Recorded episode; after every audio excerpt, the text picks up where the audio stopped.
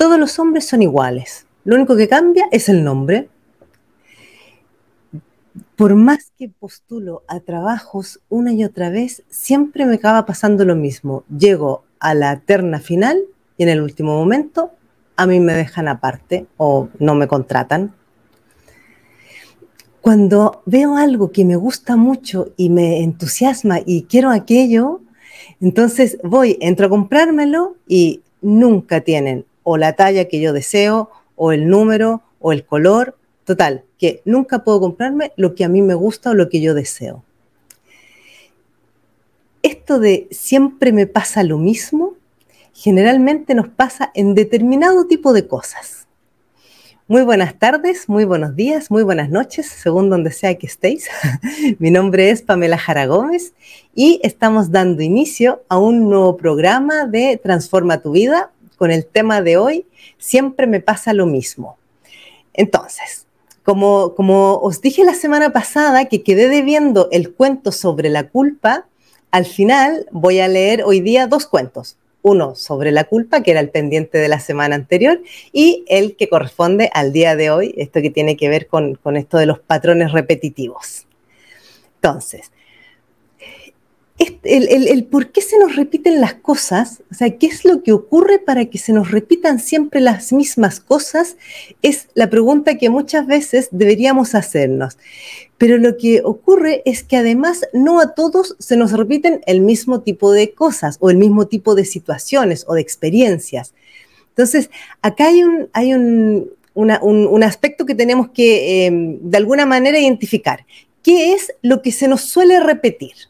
Entonces, para empezar, yo, lo he agrupado como en, tres grandes grupos. Entonces tenemos primero el perfil de personas con las que nos relacionamos. ¿ya? Eso es, algo que se nos repite constantemente.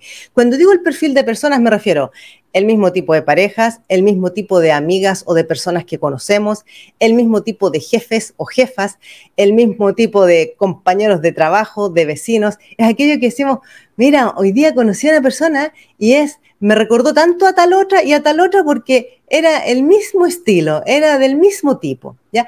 A esto me refiero con el mismo perfil de personas. Luego, otra cosa que se nos suele repetir es las situaciones o experiencias. Cuando hablo de situaciones o experiencias, me refiero, por ejemplo, eh, accidentes, digo accidentes, cosas sencillas, ¿ya? Por ejemplo, siempre me estoy golpeando eh, contra las puertas, o siempre me aprieto o me machaco los dedos, o siempre, eh, no sé, me, rompo o me corto cuando estoy cocinando.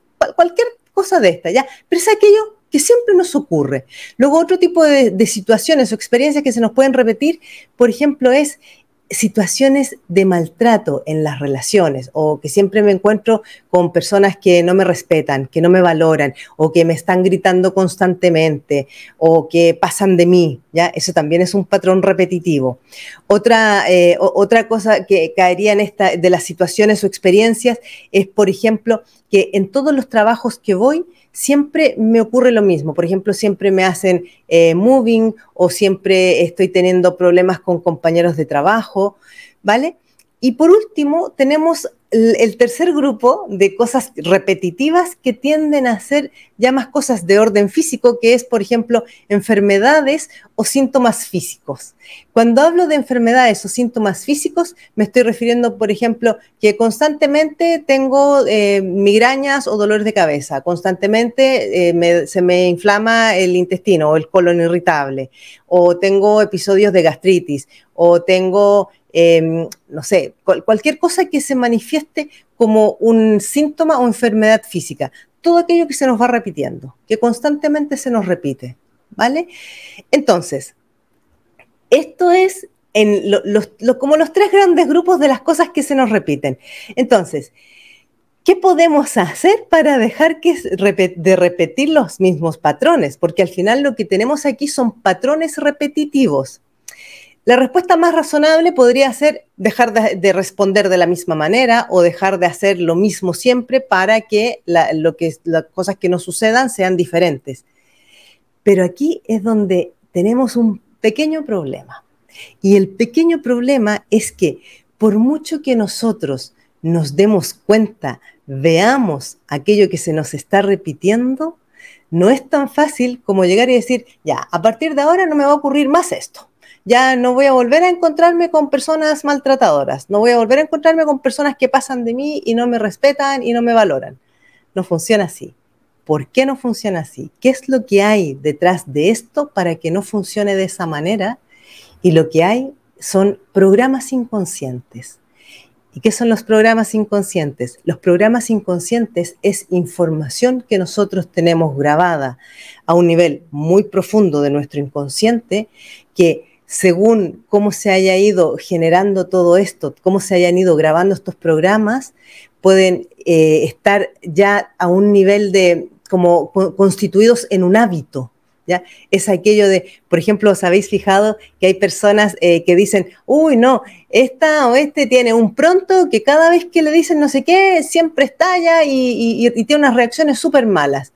¿Ya? O sea, ya está, la persona ya tiene la etiqueta e incluso la misma persona eh, como que no ve posibilidad de reaccionar de maneras distintas, entonces porque ya está estigmatizado con el que tiene un pronto para que nosotros podamos dejar de repetir siempre lo mismo, primero tenemos que poder identificar qué son estos programas inconscientes y cómo se nos han grabado estos programas inconscientes.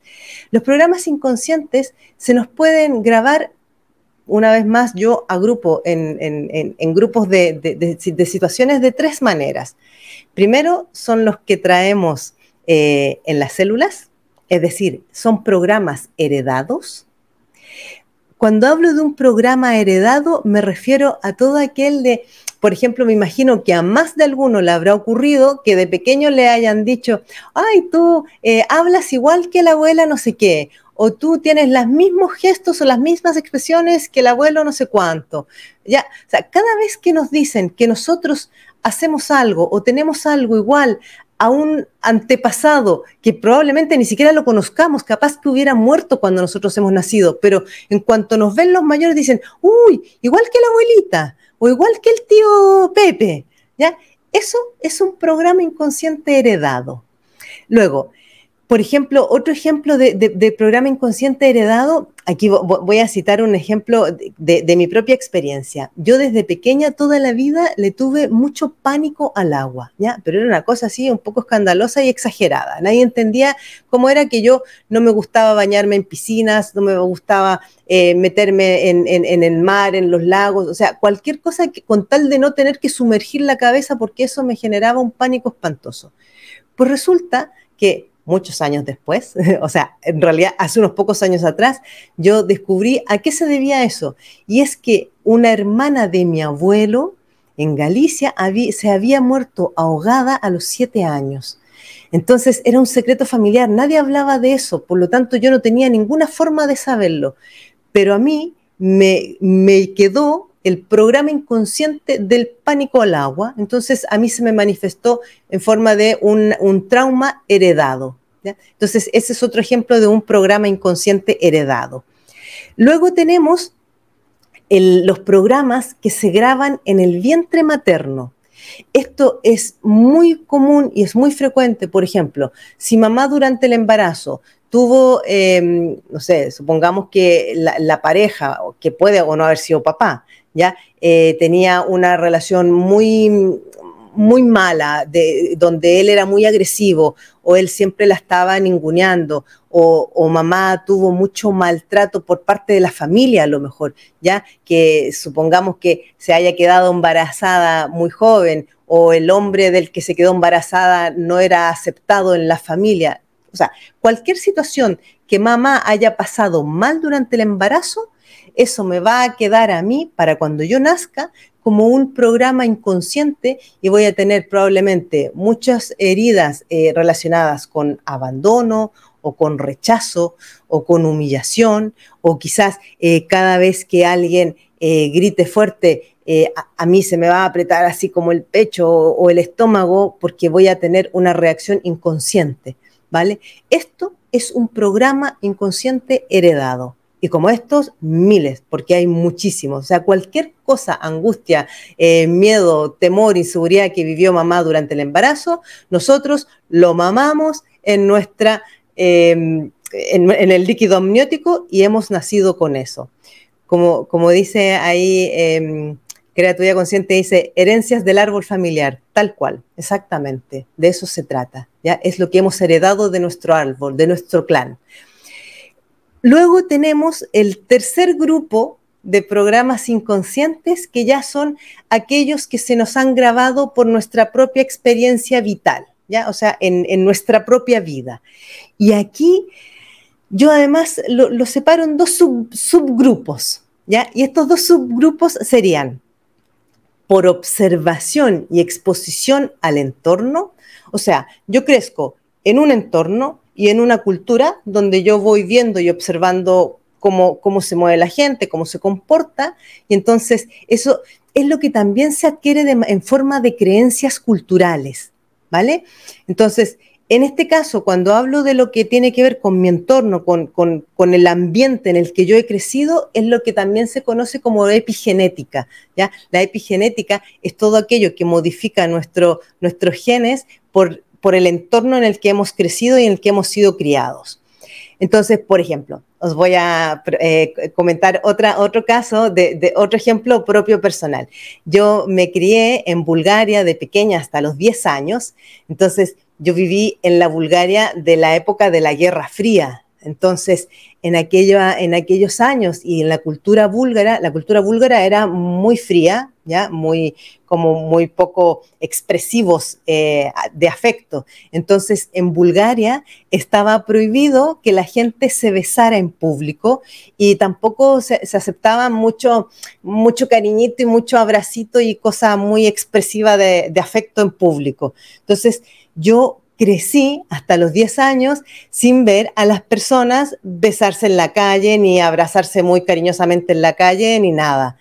Claro, ¿qué me pasó? Que a los 10 años mis padres regresaron a Chile, bueno, yo con ellos, y cuando llego a Chile, un país latinoamericano donde es sabido y conocido que, que los latinoamericanos eh, somos mucho más cariñosos, más afectuosos y como mucho más de contacto de piel. Cuando yo llegué a Chile y veía a las parejas besarse en la calle, casi me moría de vergüenza ajena y me sentía súper incómoda. O sea, ya os podéis imaginar lo que me pasó cuando yo llegué a la, adolescencia y empecé a tener mis primeros novios. Era horroroso. O sea, yo creo que, que varios de ellos lo dejaron conmigo porque yo debo haber sido la más aburrida del pueblo porque claro, yo no quería ni que me abrazaran, ni que me besaran, ni que nada en público. Y eso me duró muchísimo, muchísimos años más de los que yo hubiera querido. ¿Vale? Eso es una, em, un programa que a mí se me grabó inconscientemente, porque yo hasta los 10 años no es que anduviera con, con chicos besándome ni abrazándome en las calles, ¿vale? Pero lo, lo absorbí por observación y por convivencia en el entorno. Luego, la, el otro, la, otra patita o, la segunda parte es por experiencias y situaciones vividas en primera persona. ¿ya? Acabo de mencionar los que son por observación y por eh, vivir en un entorno. Luego está lo vivido en primera persona. Es decir, si a mí desde pequeña me, por ejemplo, en, casa o en el colegio siempre me decían que, que, era una tonta o que yo no me enteraba de nada o que mm, eh, lo que sea. Este, aquí volvemos a, ver que están muy ligados con las creencias. ¿ya? O por ejemplo, decían, ah, es que tú tienes tan mal carácter que a ti nunca nadie te va a aguantar. ¿Qué me va a pasar a mí cuando yo llegue a la edad adulta? Que me voy a ir encontrando con personas que no me aguantan. ¿Y qué es lo que se me va a repetir a mí, aquí adentro, en mi cabecita, muy profundamente? Claro, sí que con el mal carácter que yo tengo, a mí nadie me va a aguantar. Entonces, estas son las formas y las maneras de cómo nosotros se nos graban los programas inconscientes. Por eso que es tan difícil llegar y cambiar la forma de reaccionar, de ser, de hacer o de responder en ciertas circunstancias o situaciones. Porque si nosotros hemos crecido con eso, si lo tenemos del todo incorporado ya prácticamente en nuestro ADN, eh, con que yo me dé cuenta de que tengo un, patrón repetitivo o un programa inconsciente no es suficiente. necesitamos, es como cuando, cuando tenemos una aplicación en el, en el móvil, podemos borrar los datos de la aplicación, pero no podemos borrar el cómo funciona la aplicación. Y el programa inconsciente es el cómo funciona la aplicación de nosotros en este caso, ¿vale? Entonces, el que nosotros podamos conocer y al menos tener una idea, poder identificar de dónde nos vienen todos nuestros programas inconscientes, es el primer paso para poder empezar a hacer algo al respecto. O sea, porque mientras yo desconozca de dónde me viene o qué es lo que a mí me hace reaccionar de determinadas maneras o tener ciertas conductas o comportamientos, si yo desconozco absolutamente eso, no tengo casi ninguna posibilidad de cambiarlo. O sea, necesitaría hacer un trabajo súper, súper, súper profundo, así casi como que hacerme un reseteo de disco duro. Pero cuando yo ya tengo una idea y sé de dónde me viene según qué cosas, por ejemplo, para mí eh, descubrir esto de mi pánico al agua, que había sido porque una, una hermana de mi abuelo había muerto ahogada siendo niña, me permitió de alguna manera poder empezar a meterme al agua y a meterme alguna vez en la piscina y, ya así súper valiente sumergir la cabeza por un instante. ¿ya? Porque eso antes era imposible, era impensado para mí. O sea, se puede ir superando cosas en la medida que lo vamos conociendo. Entonces, ¿qué es lo que, a, dónde, quiero llegar al final con todo esto? Que nosotros, para poder dejar de repetir un patrón, primero hay que identificar el patrón. Y aquí os, voy a dar eh, una, mm, mira, aquí hay, una persona que dice, ¿y cómo averiguo de dónde viene? A ver, era justamente lo que iba a decir. Por ejemplo, yo puedo ver, porque si os fijáis, hay muchas, muchas veces nosotros usamos ciertas frases que son frases que decía mi madre, o que decía mi padre, o que decía mi abuela, o que decía mi tía, ¿ya? Cuando nosotros identificamos de dónde viene, o sea, por ejemplo, ah, yo siempre que digo, por ejemplo, el ejemplo que daba antes del mal carácter, que ah, de pequeña a mí siempre me decían que yo con el mal carácter que tenía nunca iba a conseguir eh, que, me quisieran. Entonces, en el momento en que yo hago esa relación, digo, a ver, ¿de dónde me viene esto que yo misma me repito? Entonces, cuando identifico que me viene de la infancia, puedo hacer un segundo ejercicio que es ver, y a ver, ¿quién me lo decía más? Entonces, por ejemplo, mamá, y como era el carácter de mamá. Y no sería que a mamá también le decían eso y ella lo siguió proyectando en mí, porque casi todas las cosas vienen así. ¿vale? Ahora, por ejemplo, yo todas todo esto que estoy explicando ahora son justamente temas que trabajo en profundidad en las sesiones de coaching que realizo, porque justamente es para sanar todas estas cosas. O sea, cuando nosotros logramos identificar nuestros patrones inconscientes y los podemos empezar a limpiar, es que nos cambia la vida, de verdad que nos cambia la vida, porque es como empezar a mirar con otros cristales, es como empezar a mirar con unos lentes diferentes. Entonces, primero esto, ¿ya? Identificar eh, de dónde me viene este, este repetidillo de, frases que yo siempre me digo o me dicen. Luego, por ejemplo, hay otro tipo de patrones que nosotros podemos identificar. Mira, un, ejemplo muy, muy común que yo me he encontrado, eh, me, ha pasado de conocer familias donde todas las mujeres eh, han tenido mala suerte con los hombres. ¿ya? ¿Qué quiero decir mala suerte con los hombres? Por ejemplo, todas han acabado eh, o que el hombre las ha abandonado, o que eh, el hombre ha, fallecido y se han quedado viudas jóvenes con niños pequeños, o eh, simplemente el hombre nos ha hecho cargo de los hijos, ¿ya?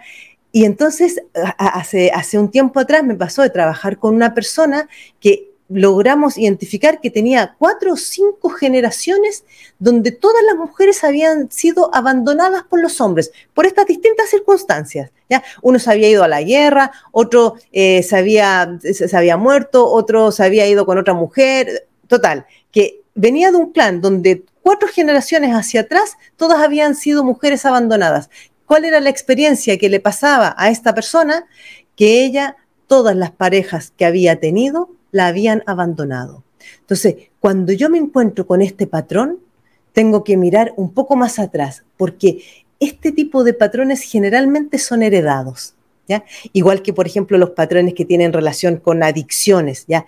Alcoholismo, drogadicciones, juego, o incluso también el tema del dinero. El tema del dinero también es un patrón repetitivo. Aquellas personas que como que nunca logran tener dinero, a la que ganan un poco de dinero, lo pierden o se les va como agua entre las manos. ¿ya? Eso también son programas inconscientes, generalmente son heredados. Entonces, bueno, más o menos esto, como, como sabéis, este es un programa que es muy corto, con lo cual yo... Eh, eh, trabajo los temas más, o menos en, en, términos generales, pero deciros que se puede, se puede trabajar estas cosas. A ver, aquí dice, hay que ver si este patrón no está, nos está perjudicando. Claro, exactamente. Hay patrones que nos perjudican y nos hacen daño, que son esos en los que nos fijamos y los que queremos cambiar, pero hay patrones que a veces nos ayudan y nos sirven. Por ejemplo, el ser muy trabajador también es un, es un patrón repetitivo que generalmente viene como de heredado, ¿ya? Entonces, bueno, invitaros a que quienes identifiquéis que tenéis patrones repetitivos en vuestras experiencias o que os van ocurriendo cosas constantemente, primero detenemos a mirar qué es lo que se me repite. Primero es el qué es lo que se me repite. Y luego ¿Dónde más identifico esto o reconozco esto, por ejemplo, en mi familia? Lo, identifico o lo reconozco en mamá, en papá, en mis abuelos o a lo mejor en varios más de mi, de mi, de mi familia, ¿vale? Entonces, estas son algunas técnicas que nosotros podemos encontrar para empezar a trabajar en nuestros patrones repetitivos. Bueno, si luego alguien quiere profundizar más y necesita cambiar cosas más de fondo, siempre me podéis contactar y hacemos eh, un, proceso de, para trabajar los patrones repetitivos en, sesiones de coaching y terapia que yo realizo. Entonces, como decía, lo prometido es deuda y em, vamos a por los cuentos, pero antes, como siempre también hago en este programa, el libro que os voy a recomendar hoy día es bueno, este autor que a mí me encanta, ya lo he recomendado otras veces, se llama Mario Alonso Puch, aquí estoy poniendo el libro en pantalla, y el libro se llama Ahora yo. Eh, Mario Alonso Puch es un, es un médico, un cirujano español que eh, dejó la cirugía después de 26 años para dedicarse a, él hace conferencias y hace eh, coaching en empresas y ha escrito varios libros y es muy, muy interesante y es muy bueno. Este libro ahora yo, de alguna manera, nos viene a, mostrar y aportar una serie de, de herramientas y de estrategias de cómo empezar a trabajar en nosotros mismos. Vale, entonces ahora vamos a... Voy a leer primero el cuento de la culpa, que era el cuento que había quedado pendiente la semana pasada. Entonces, se llama eh, La culpa y la responsabilidad. La culpa y la responsabilidad caminaban con mucha prisa por la calle y al llegar a una esquina chocaron fuertemente sus cabezas. Tal fue el golpe que luego del encontronazo permanecieron mirándose fijamente, observando el morado chichón que brotaba de ambas frentes. La responsabilidad pidió las disculpas correspondientes y le ofreció a la culpa ir en búsqueda de hielo para ayudar a bajar la hinchazón. Pero ésta estaba tan perdida entre emociones y pensamientos negativos que no escuchó la sugerencia y solo se ocupó de acusar a la responsabilidad por lo sucedido. Es cierto que venía con demasiada prisa, dijo la responsabilidad. Por eso te he ofrecido mis disculpas y creo que con el hielo podré repararlo. Y si no, dime qué puedo hacer para ayudarte. Pero a pesar del ofrecimiento, la culpa, exhibiendo las caras de culpador y culpado, no las aceptó y ni tampoco se sintió responsable. Y como estaba formada por sentimientos de culpa, a medida que iba creciendo la amenaza del castigo, empezó a deprimirse y a paralizarse. Ni bien la responsabilidad volvió con el hielo, y pese a que la culpa terminó colocándose el hielo sobre su frente, no cesó de acusarla, aunque también lo hizo con la acera, con el clima, con la poca visibilidad y finalmente con ella misma. He sido una torpe que no me he dado cuenta de todos los obstáculos que hicieron que me golpeara, pensaba en voz alta. Y sin mediar un segundo, le preguntó enfurecida a la responsabilidad, ¿Cómo es que no te sientes mal con lo sucedido y consigues fuerzas para intentar reponer lo que ya no tiene ninguna posibilidad de reparo? Hacerme responsable solo me hace sentir mal hacia mi conducta, pero me siento satisfecho porque pude aceptar que cometí un error y entonces puedo remediarlo, respondió entusiasmada la responsabilidad. ¿Pero no sientes acaso que deberías ser castigada por tu torpeza? ¿No tienes principios éticos y morales que te hayan enseñado a que si te equivocas eres una inservible? Si lo hago, no solo me autoflagelo y evito hacerme cargo de mis actos, sino que además, al calificarme negativamente, le abro la puerta a los oportunistas, los que aprovecharían mis sentimientos de culpa para manipularme a su antojo. Como soy responsabilidad, me dispongo a hacer todo lo que está a mi alcance para poder resolver a pesar de cualquier crítica. No estoy de acuerdo, dijo la culpa con cara de culpa y sentimiento de culpa. La única manera de remediar es encontrar a los culpables para darles su merecido por ser tan tontos.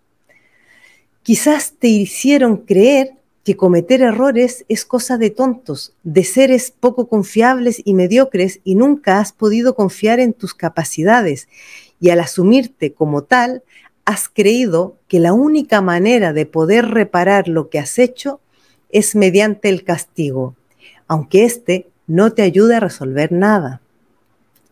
Un extraño sentimiento invadió a la culpa. Por un lado, se sintió culpable por haber lastimado la responsabilidad y por otra parte, sintió deseos de ser como ella, pero enseguida recordó que para ser culpa no debía ser responsable. Muy lindas tus palabras, pero ¿sabes qué? Si no siento culpa por lo sucedido, me siento culpable por no sentirla. Entonces, deja de querer convencerme y te pido por favor que sigas tu camino y que la próxima vez cruces la esquina con más cuidado. Al poco tiempo, y gracias al hielo que había ayudado a desinflamar ambas cabezas, estaban sanadas. La responsabilidad se retiró satisfecha por su accionar y agradecida por el nuevo aprendizaje que escuchó por parte de la culpa. La próxima vez que cruce la esquina, lo iría a hacer con mayor cuidado. En cambio, la culpa no cesaba de mirarse al espejo la pequeña marca sobre su frente y a medida que su tristeza crecía, su autoestima más disminuía, pensando que si no hubiera sido por la responsabilidad, no tendría ninguna huella en su cabeza. Al final, juntó coraje, tomó aire profundamente y concluyó. ¿Y a esta quien le pidió consejos? Si después de todo yo no tengo que dejar de ser la culpa, porque si me comporto como la responsabilidad, perdería mi identidad y me la pasaría golpeando cabezas ajenas eh, en todas las esquinas. bueno, ese ha sido el cuento de la culpa. Está súper interesante porque si os fijáis, quienes hayáis visto el, el capítulo del programa anterior, uno de los grandes temas que tenemos con la culpa es que es como un bucle de nunca acabar. Si me siento culpable porque hago, porque no hago, porque digo, porque no digo. Entonces está muy, muy bien para, para reflexionar el cuento sobre la culpa y la responsabilidad. Bueno, eh, entre a, todo esto, eh, para quienes eh, os interese, yo estoy realizando talleres durante este, bueno, ahora ya estoy, empecé en agosto a hacer talleres cada 10 días más o menos, y justamente el, hace unos días atrás hice un taller sobre cómo soltar la culpa y enfrentar los miedos, que va a estar disponible entre mañana, martes y el miércoles en mi página web para quienes queráis adquirirlo. El taller ya está realizado, sería en diferido, pero eh, podéis adquirirlo igualmente. Y están también los otros dos talleres anteriores, uno sobre alta sensibilidad y otro eh, sobre mm, la, ah, los, traumas y eh, cómo, cómo superar los traumas y las heridas emocionales. Bueno, también eh, comentaros que este sábado, el sábado 3 de septiembre, hago un taller de empoderamiento femenino para quien también le interese participar. Es a las 16 horas de España, 10 horas de Chile, 11 horas de Argentina y 9 horas de eh, México. Bueno, si alguien está en otro país, me puede preguntar y ya le digo cuál es su, su zona horaria. Em, si os interesa, me podéis contactar a través de cualquiera de las redes y os envío el enlace para suscribirse al taller. Bueno, entonces ahora finalizo con el cuento de, el relacionado con el día de hoy, ¿ya? El cuento se llama El Sembrador, su, autora es Nitza Gómez.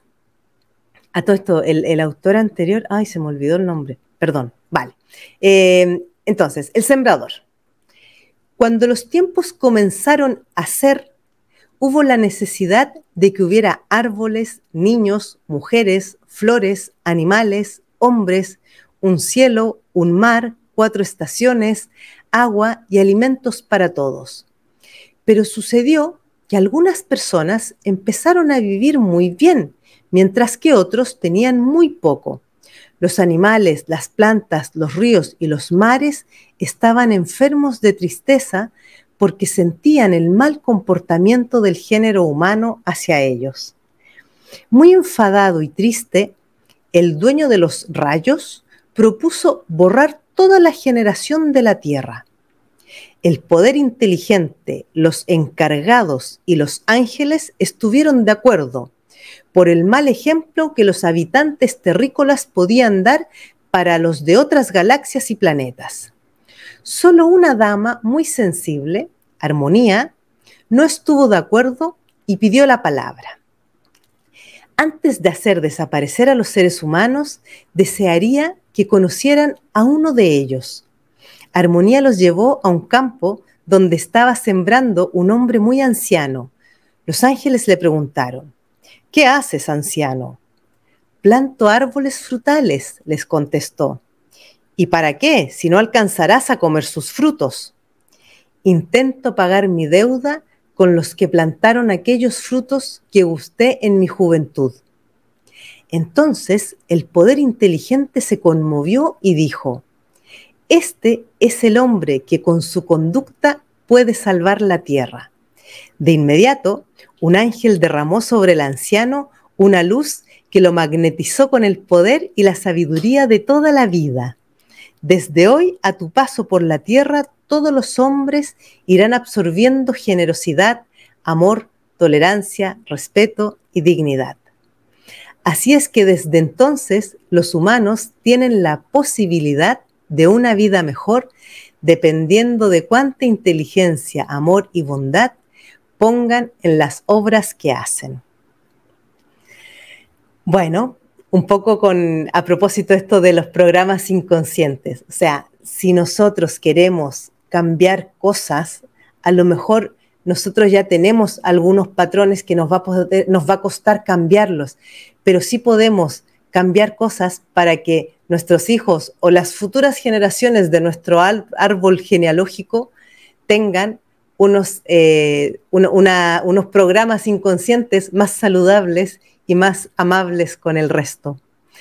Bueno, ese ha sido el programa del día de hoy. Muchas gracias a todos quienes hayáis participado y hayáis estado presentes y eh, a todos quienes escuchéis después el programa en diferido. Eh, nos vemos como cada lunes a las 19.30 horas a través de Instagram, Facebook y YouTube. También queda el programa grabado en YouTube para quienes eh, lo, lo, queráis ver después. Y bueno, muchas gracias. Adiós.